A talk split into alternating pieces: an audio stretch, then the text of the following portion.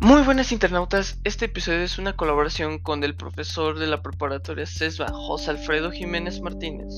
Here we go. SSD versus HDD, todo lo que necesitamos saber. Pronto todos nuestros datos estarán almacenados en la nube, es decir, en Internet, e incluso en el sistema operativo.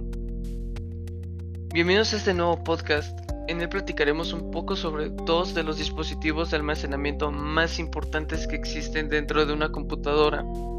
Estamos hablando de los dispositivos de estado sólido, SSD, y los famosos discos duros mecánicos, HDD. Espero sea de tu grado la información. Vamos a empezar. Mientras tanto, nuestro PC necesita un disco duro. De él depende una gran parte de la velocidad y fluidez del sistema, así lo mínimo que podemos hacer es conocer las unidades que tenemos en el mercado y sus beneficios. Diferencias clave entre SSD versus HDD.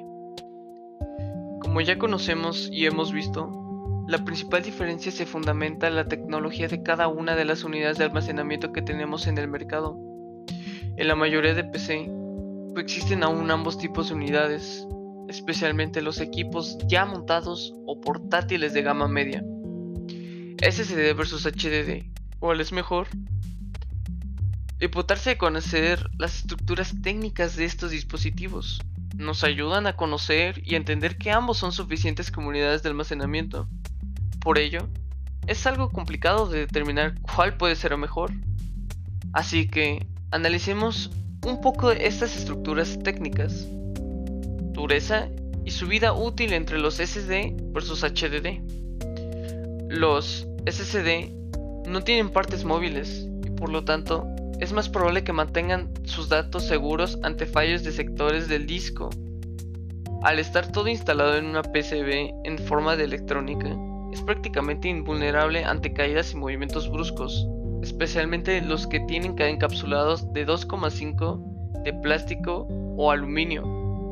La mayoría de los discos duros funcionan a alta velocidad cuando están conectados. Algunas de las características de SSD y del HDD son alta velocidad para leer y escribir datos hasta 5000 MB entre segundo. Interesantes capacidades de hasta 2 TB para M.2 o SATA. Los, los SD no hacen ruido.